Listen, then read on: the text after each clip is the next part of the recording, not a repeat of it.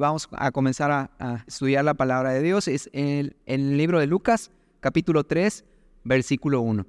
Entonces, comenzando ahí, vamos leyendo, dice, en el año decimoquinto del imperio de Tiberio César, siendo gobernador de Judea Poncio Pilato y Herodes tetrarca de Galilea, y su hermano Felipe tetrarca de Iturrea, y de la provincia de Traconite, y Lisanias tetrarca de Abilinia, y siendo sumos sacerdotes Anás y Caifás, vino palabra de Dios a Juan, hijo de Zacarías, en el desierto. Una vez más, eh, Lucas nos lleva a un tiempo específico, a un lugar específico, a una zona geográfica y, nos lleva de manera histórica a ver a todos estos personajes que, aparecen en este primer versículo y en parte del segundo. No sé qué es lo que piensas cuando, cuando lees estos, todos estos nombres de, estas personalidades y, y, todos los cargos que tienen, pero mientras yo leía este primer versículo, lo que imaginaba era como, qué interesante, ¿no? Este, todos los, los nombres, casi que faltaban ahí los Villalpando y los Iturralde y no sé quiénes más, porque eh, son tan rimbombantes sus, sus, sus nombres como los, los pone Lucas, ¿no? Dice Herodes, tetrarca de Galilea, tetrarca de Iturrea y de la provincia de Traconite, o sea, nombres así bastante este, rimbombantes, como te decía. Y todos estos eh, hombres, incluidos Anás y Caifás, eh, somos sacerdotes en ese tiempo del pueblo de Israel, todos ellos tenían algo en común.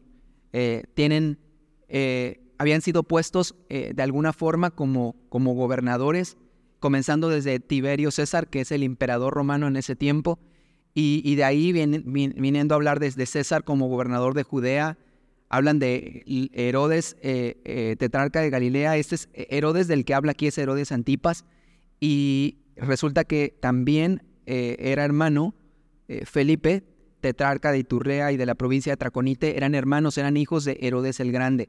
Herodes el Grande es el hombre que mandó a matar a, muchos niños cuando le anunciaron que el Mesías iba a nacer y que, este, más bien que ya había nacido y que era pues un bebé. Y él en su desesperación y en su toma de, de no querer ceder el poder y pensar que iban a quitarle el reino, lo que hace, si recordamos, es que mandó a matar a todos los niños menores de 12 años, de años durante esa, esa época. Y estos dos, este, tanto Herodes Antipas como Felipe, son hijos de este hombre. Eh, vemos también, a, no sabemos mucho de Lisanias, pero bueno, ahí nos habla acerca de este tetrarca, y Anás y Caifás. Anás era el sumo sacerdote que se supone que había sido elegido por tema de genealogía, en, la ley solo podía ser un sumo sacerdote aquel que viniera de la, de la tribu de, de Aarón y había sido obviamente sumo sacerdote por esa situación, pero a los romanos no les convenía eh, esto y entonces pusieron a Caifás únicamente así como de, bueno, pues mm, Anás no, pero Caifás sí, aunque Anás, por obviamente conservar el poder, decidió seguir siendo también llamado sumo sacerdote. Entonces, como verás, eran hombres que habían sido llamados a gobernar una región, una ciudad, eh, y que obviamente como todo gobernador, pues el propósito de ellos es, es guardar la vida de las personas, la paz, la tranquilidad, que haya justicia. Y si piensas en este tiempo, ¿cómo es tu tiempo hoy? ¿Crees que habría todo eso si te sitúas como están los gobernantes hoy en el mundo, incluyendo nuestro país? La realidad es que no, o sea, es lo último que, pudiéramos pensar o ver, y eso estaba ocurriendo también en ese tiempo. Muchos de ellos habían sido elegidos únicamente por ser hijos o, por, ahora sí que el dedazo de, de, alguien había sido puesto, pero vamos a encontrar en muchos de ellos que como todo, toda persona, no solo un gobernante, pero toda persona a la cual se le da un cierto tipo de autoridad, lejos del corazón de Dios, pues obviamente cuando tienen poder, eh, solo reflejan lo que hay dentro del corazón de esta persona. Entonces, pues vemos corrupción, vemos eh, gobernar solamente para sí mismos, vemos cómo el poder se utiliza únicamente para controlar y tener eh, ciertos beneficios para ellos. Y, nos habla, lo interesante es que nos habla primeramente de estos, de estos personajes. Y, de ahí podemos mirar y pensar, la semana pasada veíamos con, el pastor Talí la vida de Jesús y veíamos cómo él crecía y se fortalecía y veíamos una vida desde muy pequeño, una vida de escasez económica, eh, situaciones eh, pues en la cuestión, eh, sobre todo en la parte económica, pues no, nada, nada se la vio muy fácil. Jesús, eh, vemos que nació en un pesebre, hijo de José, que su profesión era, o su oficio era carpintero, pero vemos un hombre que a pesar de una vida común tuvo una vida extraordinaria desde muy pequeño. Lo vimos en el último versículo del capítulo 2, como dice la Biblia que él se crecía eh, no solo en estatura, pero también en sabiduría, en gracia para con Dios y para con los hombres. Entonces nos habla de un niño que estaba siendo eh, preparado, instruido, y me encantaba mucho lo que leíamos en el versículo 40, eh, si no mal recuerdo. Sí, dice, y el niño crecía y se fortalecía y se llenaba de su sabiduría y la gracia de de Dios era sobre él, pero en el, perdón, en el 46 dice, y aconteció que tres días después, ¿se acuerdan que se perdió, este, bueno, lo perdieron los papás? Eh, tres días después le hallaron en el templo sentado en medio de los doctores de la ley, oyéndoles y preguntándoles. Y es increíble este pasaje, me gustaba mucho la semana pasada escuchar esta parte, eh, porque me llamaba la atención siendo Jesús, eh, pues que estuvo en la fundación del mundo, siendo él la palabra, pero vemos esa parte humana, ¿no? De Jesús. Él era un niño y humano 100%. Y como humano 100%, él tenía una necesidad de escuchar de la palabra de Dios. Y él no solo se pudo haber dicho, bueno, pues yo soy Jesús, soy el Hijo de Dios y, y pues a mí quién me tienen que contar, ¿no? Pero él, vemos esta parte de él en el que está junto con personas que le pueden enseñar y, él está escuchando y él está preguntando y él está interesado en la palabra. Vemos una relación tan profunda de Jesús desde muy pequeño con, con la palabra de Dios, con las escrituras. Y obviamente podemos ver el resultado en el versículo 52, como este niño al estar interesado, al estar buscando quién era Dios y cuál era el propósito que él tenía para las personas, vemos entonces cómo él crece.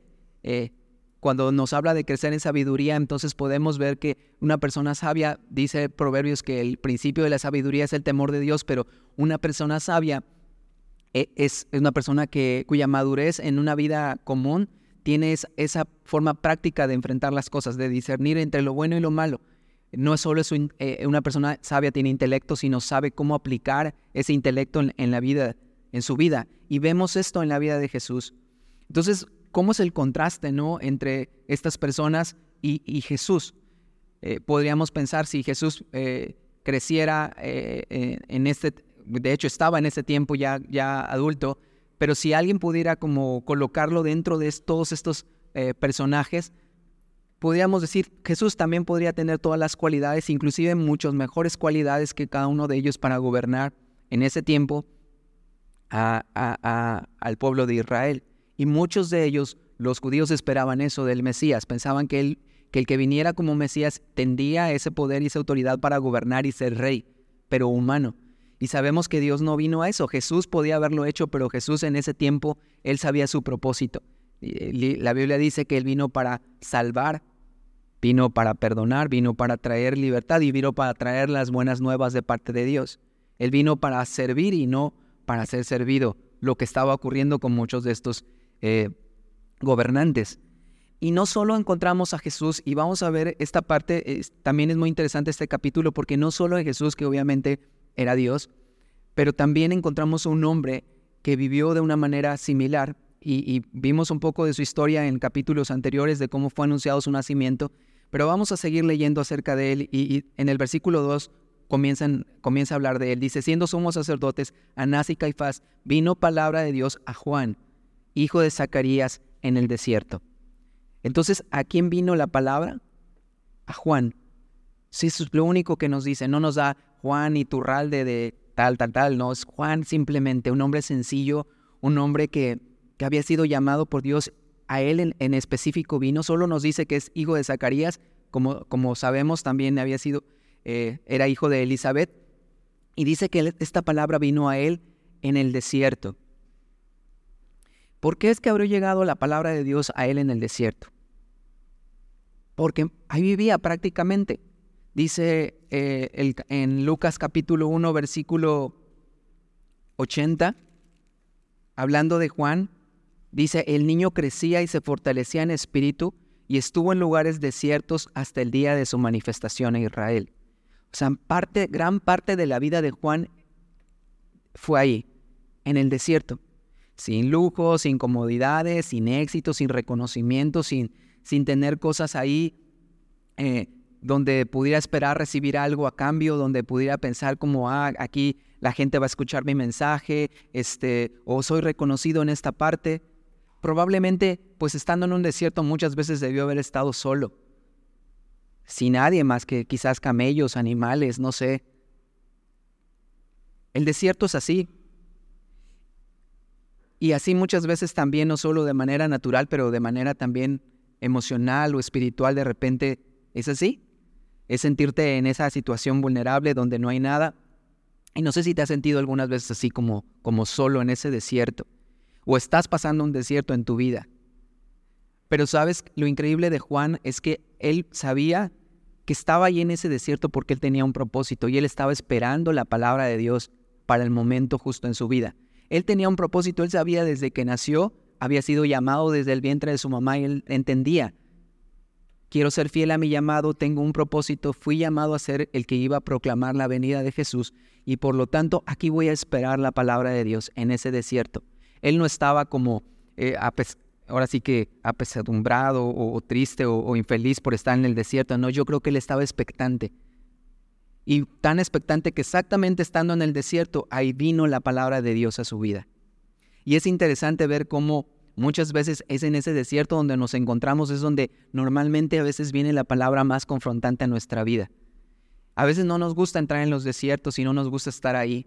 Quizás algunos de ustedes o nosotros o, yo mismo podría estar en, algún área en mi vida en desierto, pero es un buen tiempo como para Juan para poder decir, Señor, quiero que venga tu palabra a mi vida. Cuando tú y yo tomamos esos tiempos, y si no estamos en un desierto, yo te diría, búscalo. Y ese desierto no necesariamente tiene que ser como, pues bueno, me, me hago como Juan y me pongo solo como miel y langosta. Los ayunos son, son interesantes, porque precisamente también es un tiempo de desierto, es un tiempo en el que tú dejas muchas cosas, dejas de escuchar tanto el Internet, las personas, tus emociones, tus sentimientos y te abocas a escuchar la voz de Dios. Y es un buen tiempo para que lo busquemos y podamos saber que así como Juan, Dios nos hable. Y Juan sabía esto de tal manera que él permaneció ahí y la voz de Dios vino sobre su vida. Dice el versículo 3, vamos a seguir viendo qué es lo que dice. E, y él fue por toda la región contigua al Jordán, predicando el bautismo del arrepentimiento para perdón de pecados. Entonces, ¿qué sucede en este momento con Juan? Dice que una vez que él recibe la palabra de Dios, Dios fue muy específico con él. Él tenía un mensaje especial para, para las personas de ese tiempo y había sido llamado para proclamar la venida de Jesús, pero él comienza, para preparar ese camino, él comienza con un mensaje que es un mensaje de arrepentimiento. ¿Para qué? Para perdón de pecados. Juan entendía muy bien que para poder recibir perdón de pecados era necesario que la gente reconociera que había una condición pues de pecado, y es lo lógico. Tú y yo no podemos pensar que podemos llegar delante de Dios sin más ni más, sin reconocer la condición en la que nos encontramos. Es necesario, el arrepentimiento comienza ahí, reconociendo que hay pecado en nuestra vida, viendo la, condición de nuestro corazón. Eh, si nosotros pensamos que no tenemos pecado, la Biblia nos dice que nos engañamos a nosotros mismos. Pero hemos sido acostumbrados a ser así desde muy pequeños, pensando como estamos bien desde bebés. Un niño no sabe que está mal, él piensa que está bien cuando hace el berrinche, cuando hace la pataleta, la rabieta, él piensa que está, está bien porque es la naturaleza que tenemos. Pero debe llegar un punto en nuestra vida que tenemos que reconocer que esa vida centrada en nosotros mismos está mal y que nos ha llevado a pecar, que nos ha llevado a y nos ha conducido lejos de Dios viviendo egoístamente. Primera de Juan, capítulo 1, versículos del 8 al 9, dice que si afirmamos que no tenemos pecado, nos engañamos a nosotros mismos y no tenemos la verdad. Y el versículo 9 lo, lo, sabemos muchos de nosotros, que si confesamos nuestros pecados, entonces Él es fiel y justo para perdonar nuestros pecados y limpiarnos de toda maldad. Pero entonces, ¿qué es necesario? Que podamos reconocer que hay una condición en nuestra vida que está mal. Y, y, y Juan sabía este pueblo para poder ver a Jesús, para poder llegar y, que Jesús viene pronto, él no sabía el, momento de, cuando Jesús se iba a manifestar, pero él entendía, es necesario empezar a hablar a la gente que necesita voltear su corazón a Dios, que necesita ver su condición ¿Cómo está su vida? ¿No? Eh, necesitamos ver también en este tiempo que para, pues para recibir, si podemos decir, no, pues es que no tengo pecado, yo estoy bien, estoy normal, mi vida, pues ahí va, pues difícilmente si no reconocemos esto, o sea, ¿cómo habría perdón? O sea, ¿de, qué habría perdón si, si estamos bien? No tendríamos necesidad de un Salvador. Pero como tenemos una necesidad, tenemos que mirar nuestra vida y, mirar nuestro interior. Y eso es lo que, lo que Juan le, le, apremiaba, le urgía.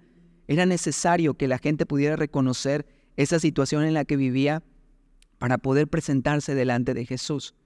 Digo, no es, no es el tema como muchas veces hay, hay personas que de repente es como le invitas a la iglesia o le invitas a acercarse a Dios y, pues a veces su respuesta es, eh, no, es que no estoy bien.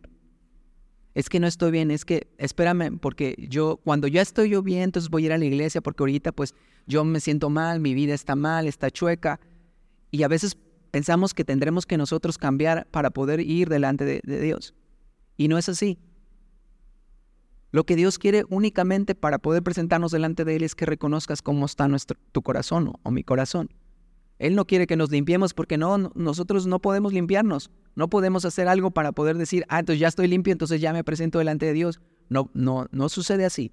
Necesitamos primero reconocer, y es lo único, cómo está tu vida, cómo está la condición de tu corazón. Y así como está, entonces podemos presentarnos delante de Jesús. Y Juan entendía, Jesús viene pronto, decía, Jesús, el Mesías viene, y yo estoy, siendo estoy preparando el camino a, presentarles a Jesús a este pueblo, pero este pueblo necesita primero ver la condición de su vida. ¿Para, ¿Para qué? Para poder entonces recibir perdón de pecados. El pecado nos, separa de Dios y lo único que necesitamos es esa parte, reconocerlo y poder acercarnos entonces para recibir ese perdón que, que requerimos de parte de Dios. Y ese era el mensaje de Juan.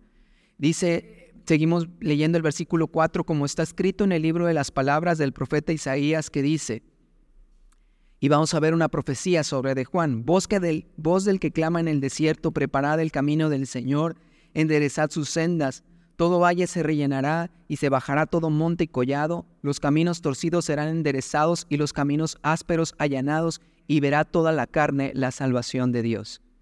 Esto lo vamos a encontrar en Isaías capítulo 40, versículos del 1 al 15, este mismo mensaje. Esto es lo que se había hablado de Juan. Está escrito en el libro del profeta Isaías, voz que clama en el desierto. Él fue llamado a ser esa voz que iba a venir desde el desierto a proclamar y preparar el camino del Señor. Cuando un rey o una persona importante llegaba a una ciudad, tenían que preparar antes de que llegara, iban y, este, acomodaban las cosas, preparaban el camino por donde iba a pasar. Este, en aquel tiempo, pues los cargaban como en unas literas y, vemos las películas, ¿no? Cómo los llevaban y, este, y entonces tenían que, que, arreglar el camino. Hoy podemos pensar, este, cuando llega un gobernador en una ciudad, también limpian las calles y acomodan y la alfombra roja y todo este asunto. Juan estaba siendo llamado a eso, a preparar el camino del Señor y él, él sabía, había que quitar obstáculos, había que limpiar el camino y muchos de estos obstáculos eran precisamente eso. La gente necesita mirar, tienes obstáculos. Hay obstáculos en tu vida que no te permiten, si tú no los quitas, no te van a permitir ver a Jesús. Y entonces habla acerca de cómo simbólicamente habla de, de, lugares, ¿no? Entonces te dice de que los valles, dice, todo valle se rellenará. Y, cuando pensamos en un valle es como una parte profunda, ¿no? De un terreno, una parte que está hundida. Y entonces es necesario que ese valle se rellene, o sea, se alce ese valle para poder estar planito y, pueda haber un camino donde pueda este, caminar ahí o andar el, el gobernante o el rey que viene. Y y, habla acerca de nuestra vida. Muchas veces hemos encontrado en estos valles donde de repente el pecado nos ha llevado a ese punto y es necesario, ahí en ese punto donde estamos, en la condición en la que nos encontramos, es necesario para poder levantar ese valle, lo primero es confesión, es arrepentimiento, es reconocer la condición de nuestro corazón para poder ser levantados, para poder entonces decir, Señor, aquí estoy, sálvame. Pero también está el otro lado, dice que se bajará todo monte y collado y entonces habla de un aspecto de los montes están altos, ¿no? Entonces podemos encontrarnos de repente también en ese monte, en esa montaña donde podemos decir, no, aquí yo no necesito a Dios. Estoy siendo eh, eh, prosperado, tengo una autosuficiencia en mi vida, hay demasiado egoísmo y vanidad y egolatría que de repente podemos pensar como necesidad de Dios no tenemos. Pero Juan decía, todo, todo monte y todo collado tiene que bajar. Todo esto que autosuficiencia y esta forma de vivir lejos de Dios sin necesidad de Dios es mentira. Necesitas a Dios, necesitas a un Salvador, por eso necesitas bajarlo también y tener una, un plano real para que Jesús pueda entrar en tu vida todo dice que los caminos están torcidos, entonces tienen que enderezarse y todos los eh, caminos ásperos tienen que ser allanados. Y entonces dice, verá toda carne la salvación de Dios. Entonces, este era el mensaje de Juan, este era el propósito en su vida. A él le había tocado esta parte. Y no solo Isaías proclama esto de, Juan, en Malaquías, que es el, último eh, profeta que, vemos en el Antiguo Testamento, también habla de de, este, de esta voz que clama en el desierto. Malaquías, quiero leértelo rapidísimo, dice Malaquías capítulo 3, versículo 1 y 2, dice, He aquí yo envío mi mensajero, el cual preparará el camino delante de mí, y vendrá súbitamente a su templo el Señor, a quien vosotros buscáis, y el ángel del pacto, quien deseáis vosotros. He aquí viene, ha dicho Jehová de los ejércitos. He aquí ven, dice, yo envío mi mensajero el cual preparará el camino delante de mí. Entonces está hablando de este hombre. Qué increíble, qué importancia la vida de Juan. ¿Te imaginas ser ese hombre elegido para proclamar por primera vez la venida de Jesús? Para preparar el camino del Señor.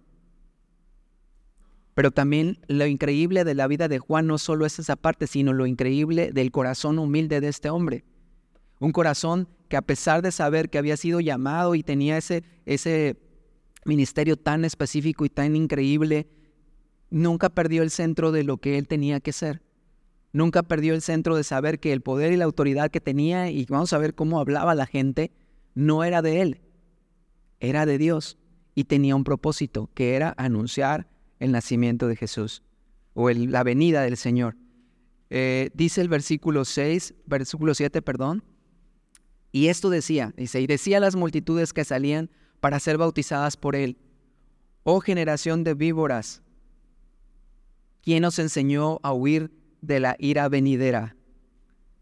Qué fuerte. Comienza el mensaje así.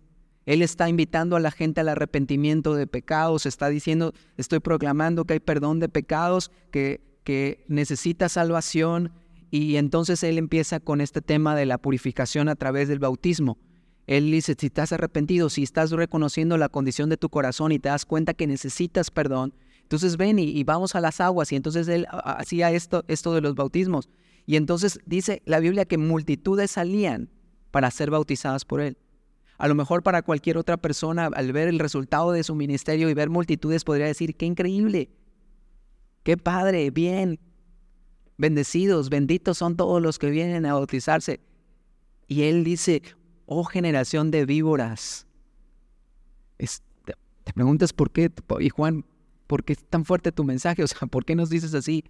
Sabes, él, era profeta. Y como profeta él podía ver de alguna forma ese don que Dios le había dado, podía ver la condición del corazón de muchas de las multitudes que estaban ahí.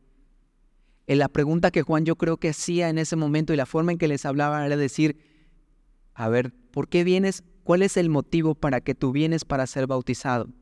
Después de escuchar este mensaje de arrepentimiento, ¿cuál es tu motivo para acercarte a Dios? Porque él podía entender, había mucha gente que al escuchar el mensaje podía decir, es que yo, ala, no, Juan, yo creo que hablando así Juan como está diciendo de, serpientes y, víboras, yo creo que también su mensaje era fuerte y vemos que habla de la ira venidera. El mensaje de Juan también era muy confrontativo acerca de juicio. Y la gente al escuchar acerca de juicio, pues mucha gente se acerca a Dios únicamente por temor, por no quiero vivir las consecuencias. No, eso sí me da miedo. Entonces, no, no quiero ir al infierno, prefiero entonces mejor acercar y bautizarme. Pero el motivo entonces, ¿cuál es? Acercarte a Dios. Y él sabía, mucha gente llegaba a bautizarse con un motivo chueco, un motivo que ir alejado de solamente de querer tener una relación con Dios, de ver la condición de tu corazón y decir, necesito a Dios, no quiero acercarme a Dios porque voy a recibir un castigo, o voy a recibir el infierno, o, o a lo contrario, a lo mejor es como, ah, bueno, es que me voy a acercar a Dios porque entonces me dicen que en mi vida todo va a estar bien y que voy a tener éxito y voy a tener prosperidad y entonces eso me conviene. Y sabes, muchas veces hay gente que se acerca a Jesús, que se acerca al cristianismo únicamente con motivos que realmente no son correctos. Y en este tiempo Juan diría lo mismo, oh generación de víboras, ¿quién te enseñó a huir de la ira venidera? Fuerte el mensaje de Juan, pero necesario, porque también era como confrontar a, esas, este tipo de personas y decirte, arrepiéntete. Si tu motivo es este, tu motivo es chueco y entonces necesitas darte cuenta que aún estos motivos son incorrectos. Qué bueno que te bautizas, qué bueno que vienes a la iglesia, pero tu motivo no es el correcto. Tienes que mirar la condición de tu corazón, confesar tu pecado y acercarte a Dios porque lo necesitas, porque necesitas un Salvador, porque necesitas perdón de tus pecados. Y Él se los dice en su cara.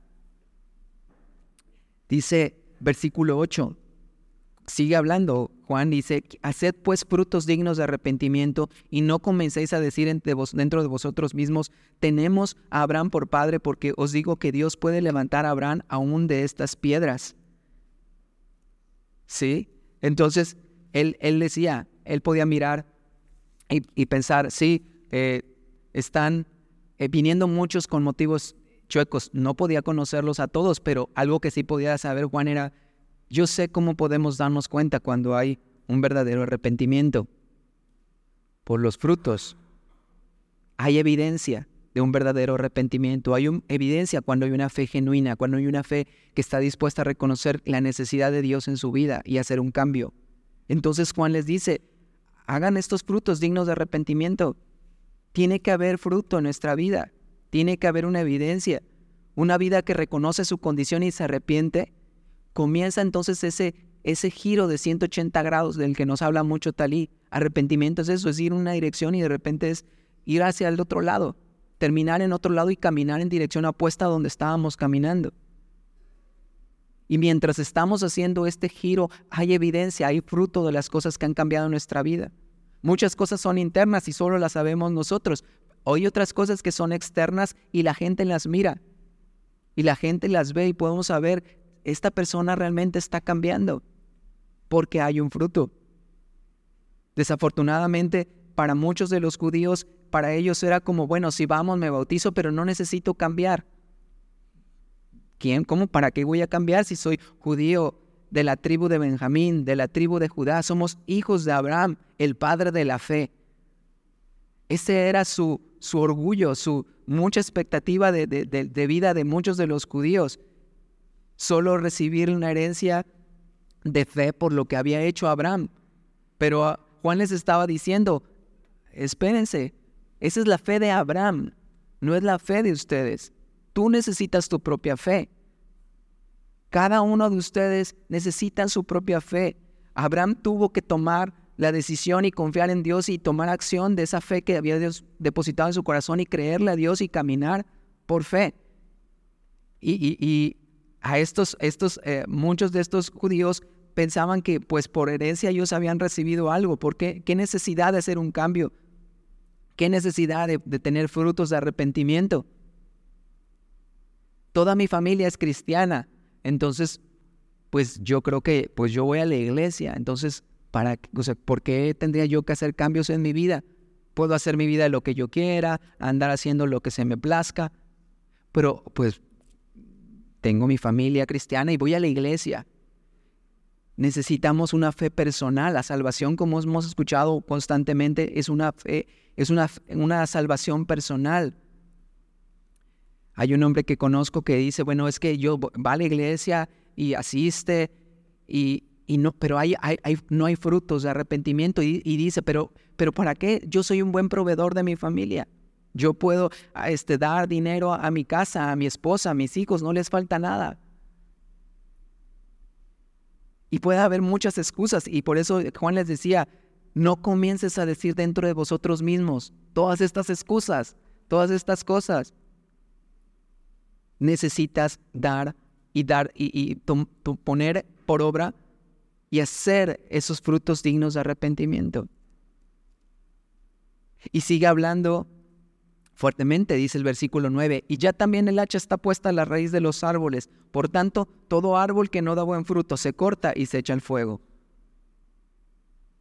Les dice, si están pensando que por su condición y su forma de vivir y, que no querer cambiar va a estar bien, les dice, cuidado, el hacha ya está puesta en el árbol, ya está. Jesús ya estaba en ese, en ese entonces ya caminando también junto a la par de, de Juan, pero iba apenas a comenzar su ministerio. Sabemos que el ministerio de Jesús comienza después de ser bautizado por Juan, pero Juan les está diciendo, les está haciendo una advertencia, ya el hacha está puesta. Y el todo árbol que no da buen fruto se va a cortar y va a ser echado al fuego. Entonces les vuelve como a, confrontar, diciéndoles, no porque seas el pueblo escogido, no seas porque el pueblo que, que piensas que tienes ese linaje de parte de Dios, no vas a ser cortado. Necesitas dar frutos dignos de arrepentimiento. La fe sin obras es muerta. Podemos decir que creemos, pero si no ponemos acción lo que estamos creyendo, es difícil. Y sé que es un proceso. A muchos, y la verdad que admiro mucha gente que, que llega, escucha el mensaje de Dios, ve la condición de su corazón, se arrepiente y a la mañana siguiente hay cambio radical en su vida. De repente ya lo ves en otra situación y en otro rollo y dices, wow, qué padre. Son súper radicales. Habremos otros como yo que en un momento me costó más tiempo. Me costó un proceso lentamente algunas veces, otras veces más rápido, pero en otras áreas de mi vida como me costaba entregarle cosas a Dios que yo necesitaba que Él cambiara porque yo prefería decir, no, pero yo estoy bien en esto, en esto estoy, este, me acuerdo que en alguna ocasión en cuanto al noviazgo, yo, muy joven recibí al Señor, pero yo decía, Dios, pues yo estoy enamorado de ti, tú puedes decirme todo en lo que yo estoy mal, pero cuando me confrontaban con el tema del noviazgo, yo decía, no, no, en eso sí, pues, es, es, pues eso es mío, o sea, entre mi, novia y yo, o sea, ¿por qué permitirle a, Dios meterse en, en esto de mi relación? Y tristemente, este, estaba yo mal, pero cuando yo entendí esta parte, yo supe que Dios quería meterse en cada área de mi vida y podía entregarle cada área de mi vida. Entonces pude darme cuenta que, que mi fe necesitaba dar frutos de cambio y, y cambiar mi manera de pensar. Y esto estaba diciéndoles Juan constantemente, predicándoles constantemente. Este era el mensaje que Juan estaba hablando. Y, yo veo a la gente escuchando esto, esta manera y esta forma, pues con mucha autoridad, porque para enfrentarse a un pueblo, por más de 400 años habían dejado de escuchar la palabra de Dios de una manera tan confrontativa. Y ellos cuando ven a Juan y les habla de esta manera, a veces dura, a veces este, así, pues reacio el hombre, ¿no? Así, bueno, como muy, muy, muy confrontador, lleno de autoridad lleno del poder de Dios. Él sabía, para eso había sido llamado. Y esto, el versículo 10 es la respuesta a este mensaje, a este tipo de mensajes. Y dice, y la gente le preguntaba diciendo entonces, diciendo, entonces, ¿qué haremos?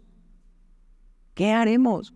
Cuando tú y yo escuchamos un mensaje que Dios nos está hablando, Dios está mirando, este, Dios está tratando de sacar a la luz ese pecado, esa, esa condición en nuestra vida, tenemos que responder de esta manera. ¿Qué hago entonces, Dios? Eh, en el libro de Juan, eh, del, Evangelio de Juan, habla acerca de esto. Dice que cuando nosotros, eh, que la luz vino al mundo, pero que los hombres prefirieron poner sus obras en tinieblas para que sus obras no fueran expuestas a la luz. Y cuando nosotros tratamos de vivir así, no podemos vivir en esa luz en la que Dios nos llamó. Pero cuando nosotros podemos exponer las cosas y decirle a Dios, Señor, estoy, estoy exponiendo a la luz de tu palabra, a la luz de tu presencia, esto que estoy viviendo y estoy haciendo, entonces la luz resplandece. Y entonces en nosotros tiene que haber esta respuesta, ¿qué hago? porque necesitamos responder a esto. El miércoles les decía en la mañana que escuchaba el mensaje de Salmos predicando Dani acá y yo estaba escuchando, yo sabía que yo necesitaba una palabra y Dios trajo algo que confrontó mi vida y entendí, Dios, necesito hacer un cambio en esto. Pero me trajo la palabra estabilidad, me trajo como esperanza, me trajo fe. Y, y, yo quiero que esto suceda cada vez que escucho la palabra, ya sea que la lea, ya sea que la escuche. Pero necesito saber, preguntarle a Dios, ¿qué hago con esto que tengo ahora, que he recibido? Y esto es lo que hacía esta gente. Y respondiendo, Juan, versículo 11, les dijo, el que tiene dos túnicas, de al que no tiene. El que tiene que comer, haga lo mismo. Vemos las respuestas de, Juan y vamos a ver otras, otras respuestas, pero me encanta Juan porque siendo bien confrontativo, siendo eh, un hombre que había pasado mucho tiempo con Dios, sus respuestas no fueron como teológicas, ni, ni complicadas, ni nada, fueron prácticas. Fueron respuestas prácticas y sencillas. ¿Qué tienes que hacer? Bueno, te voy a decir lo que tienes que hacer, lo que tienes que cambiar. A los primeros les dice, tienes dos túnicas, da al que no tiene. Tú tienes de comer, pues dale al que no tiene de comer. Y, sabes, yo entendía, dije, bueno, ¿por qué, por qué tan, tan sencillo? Son una respuesta tan sencilla para hacer el cambio. Pudo haberles pedido muchas cosas más, pero no, les está diciendo esto. ¿Sabes por qué? Mucho del corazón y de la, la condición de un corazón endurecido tiene que ver con cuando nosotros ya estamos viviendo una vida ensimismada y pensando en nosotros mismos, se refleja mucho en nuestra forma de dar, en nuestra forma de mirar a las demás personas, en la forma de cómo podemos ayudar a otros. Lo olvidamos. Tendemos mucho a mirar nuestra condición y decir, ay no, pero yo y yo y yo y yo y todo yo. Y Juan el Bautista le dice, no, les dice, no, da, comparte. Él sabía que si esto ocurría en el corazón de muchas personas, su corazón iba a cambiar. Entonces su corazón se iba a enternecer, su corazón se iba a poner más noble y entonces, sabes, iba a ser más fácil poder recibir la palabra de Dios y decir, necesito más de Dios porque necesito un corazón más compasivo.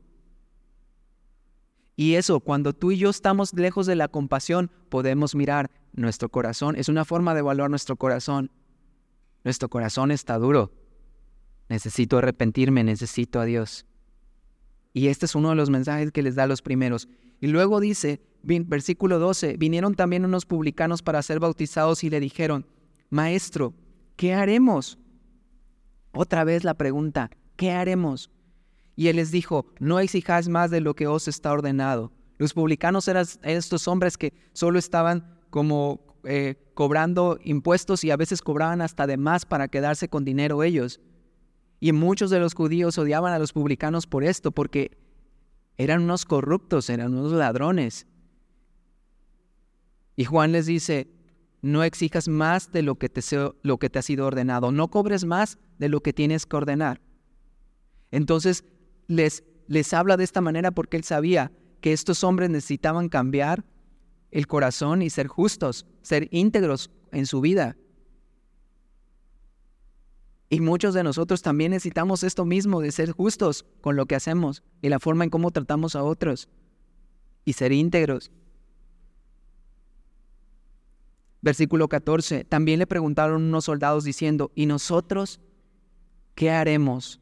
Una vez más, por tercera vez la pregunta, ¿qué haremos?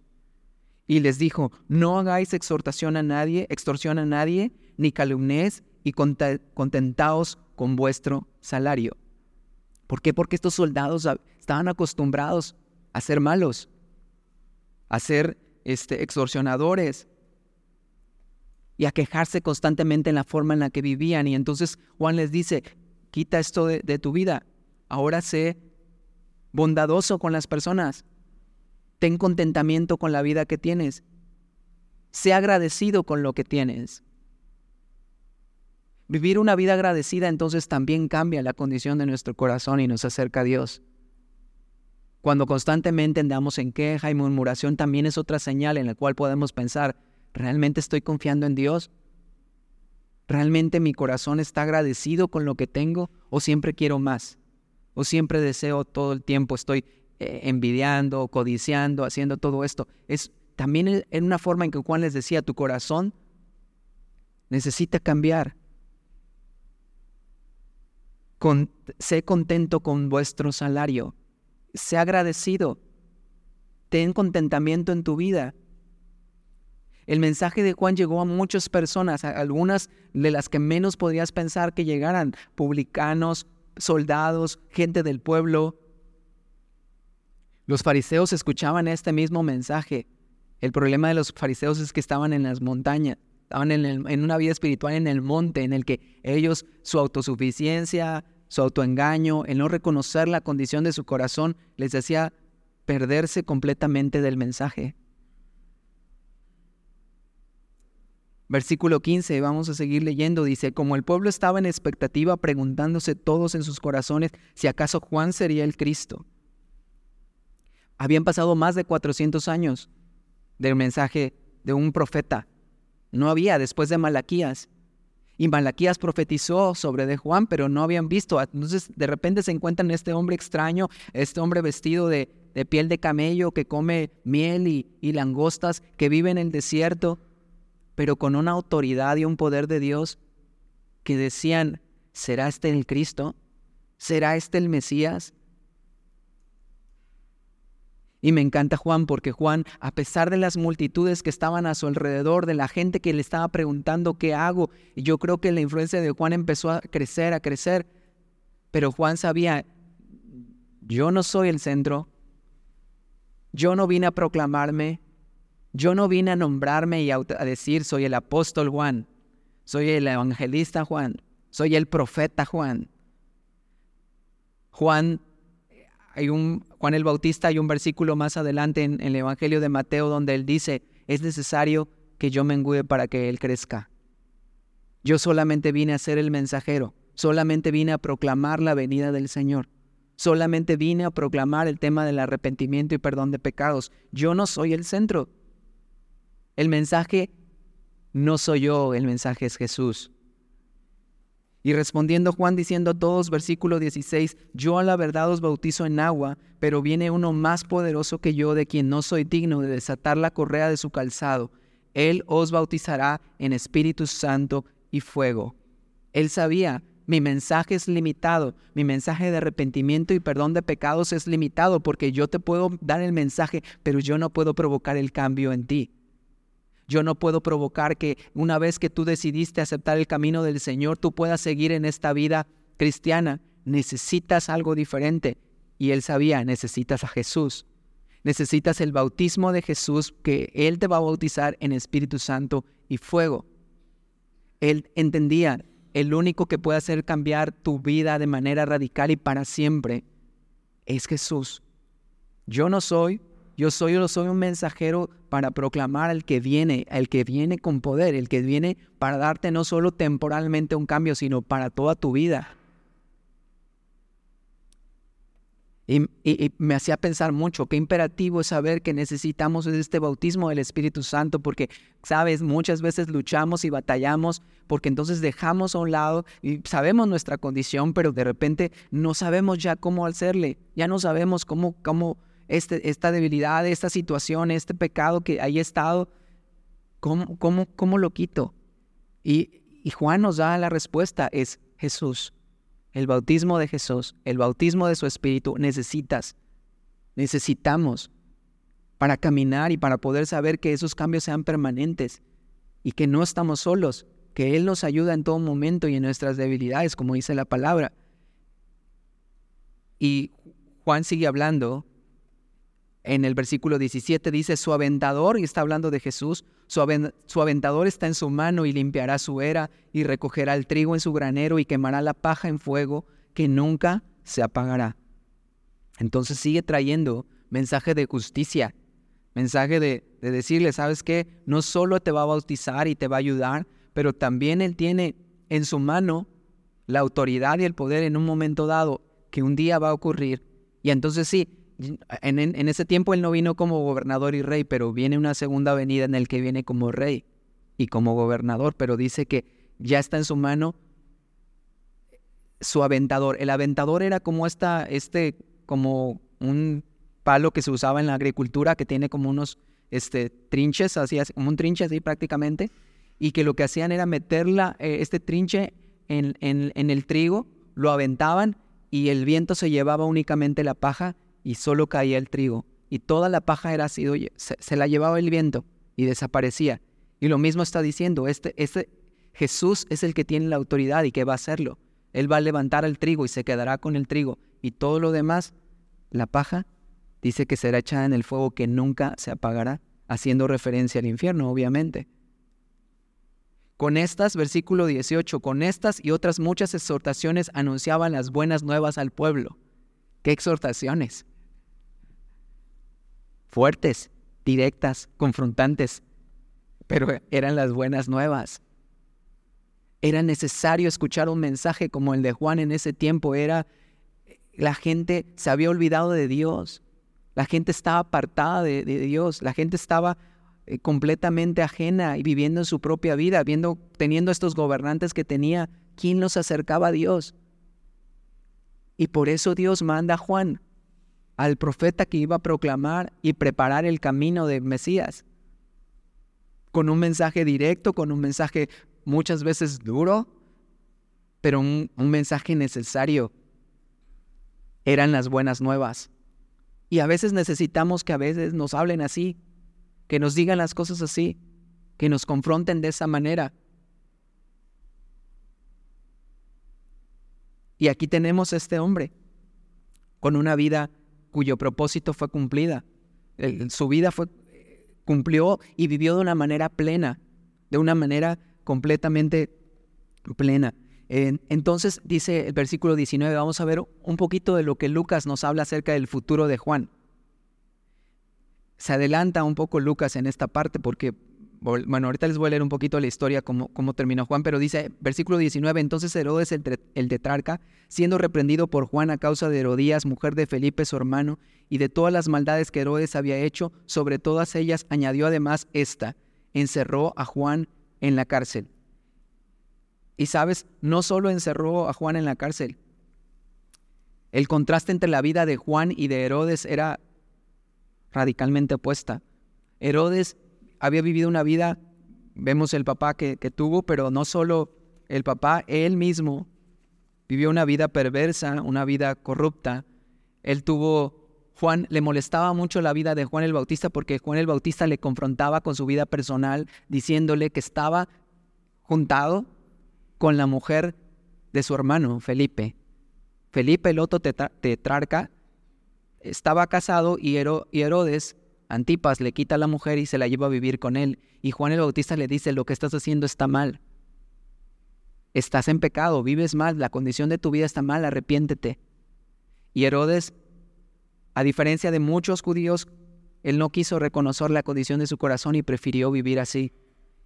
Y, le temía a Juan, pero también le molestaba. Pero aún así, le mantenía ahí hablando en el desierto, pero la perversidad de este hombre llegó al grado de que cuando en una fiesta su sobrina, hija de su esposa, pues prácticamente era su sobrina, bailando sensualmente delante de él, él en su perversión le promete que le daría lo que quisiera. Una vez que ella bailó delante de él y ella le dice, entrégame la cabeza de Juan. Y, vemos la historia, dice que efectivamente tuvo que hacerlo. Fue y estando Juan en la cárcel lo decapita y lo manda a matar. Y ahí termina la vida de Juan. Y podemos pensar la vida de, de un hombre que dices, híjole, pues qué, vida difícil la de Juan. Pero sabes, a la luz de los ojos de Dios fue la vida más plena y la vida más increíble. No, tengo mucho tiempo para leerte porque ya estamos terminando, pero si buscas en otros evangelios lo que opinaba Jesús de Juan, Jesús dice que un hombre como Juan, que no habrá otro hombre nacido de mujer como Juan. La vida plena de este hombre fue así, increíble, desafiante, y a un caso corta edad entregó su, su, su vida. Él vivió cumpliendo su llamado, siendo fiel al llamado que Dios le había dado. Y en una eternidad, considerando la vida de Juan y de Herodes, la pregunta podría ser es, ¿qué vida preferirías vivir? Y vamos a terminar con estos versículos. Eh, hablando precisamente de Isaías. Y antes de orar, dice Isaías capítulo 1, este, Dani, si puedes pasar, dice capítulo 1, lavaos y limpiaos, eh, versículo 16, perdón, Isaías 1.16 dice, lavaos y limpiaos, quitad la iniquidad de vuestras obras de delante de mis ojos, dejad de hacer lo malo, aprended a hacer el bien, buscad el juicio, restituid al agraviado, haced justicia al huérfano, amparad a la viuda. Como que es el mismo mensaje de Juan, arrepiéntete y haz esto, haz estas cosas prácticas.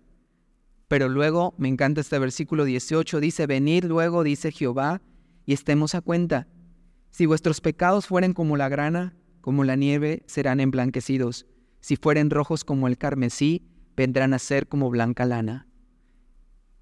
Y Dios no nos deja ahí. Dios no nos deja únicamente que miremos nuestra condición y digamos, pues sí, soy pecador. Y sí he cometido muchos errores, porque si nos quedamos ahí y no nos acercamos a, no nos acercamos a Dios, vamos a estar condenados, frustrados, decepcionados de nosotros mismos y Dios no nos quiere tener ahí. Dios nos quiere que después de reconocer podamos acercarnos a Él. Y dice entonces, si tus pecados son como, como la grana, como la nieve serán emblanquecidos. Y esta mañana quieres ponerte de pie, vamos a orar. Y Dios conoce la condición de, tu corazón. Dios sabe en las batallas en las que te encuentras. Dios sabe si estás en un valle o estás en una montaña.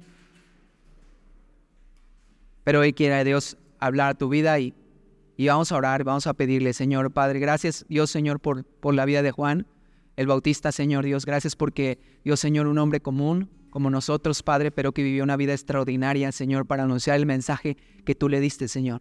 Lo trajiste, Señor Dios, a ser muy confrontativo, Dios, Señor, pero era necesario, Dios. Señor, y queremos, Dios, Señor, oír el mensaje de la palabra, Dios, cada vez que nos sentamos aquí en la iglesia, cada vez que abrimos nuestra Biblia, Señor Dios, que tú nos, que tú nos confrontes, Padre. Que podamos, como dice tu palabra, vernos en el espejo de tu palabra. Que podamos mirar realmente la condición de nuestra vida y saber, Dios Señor, qué cambios tú quieres en nosotros, Padre.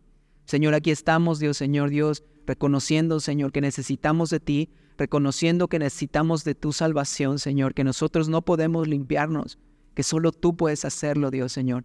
Y queremos acercarnos a ti, Señor, con un corazón confiado, Padre. Con un corazón, Señor Dios, que te dice, Señor, no me acerco a ti porque necesito algo de ti o por temor, me acerco a ti porque te necesito te quiero amar, quiero conocerte, quiero saber quién eres, quiero ah, estar contigo. Padre, te pedimos, Señor Dios, que tú nos sigas hablando, que sigas mostrándonos, Señor Dios, el camino, Padre, por el que tenemos que andar. Te lo pedimos en el nombre de Jesús. Amén.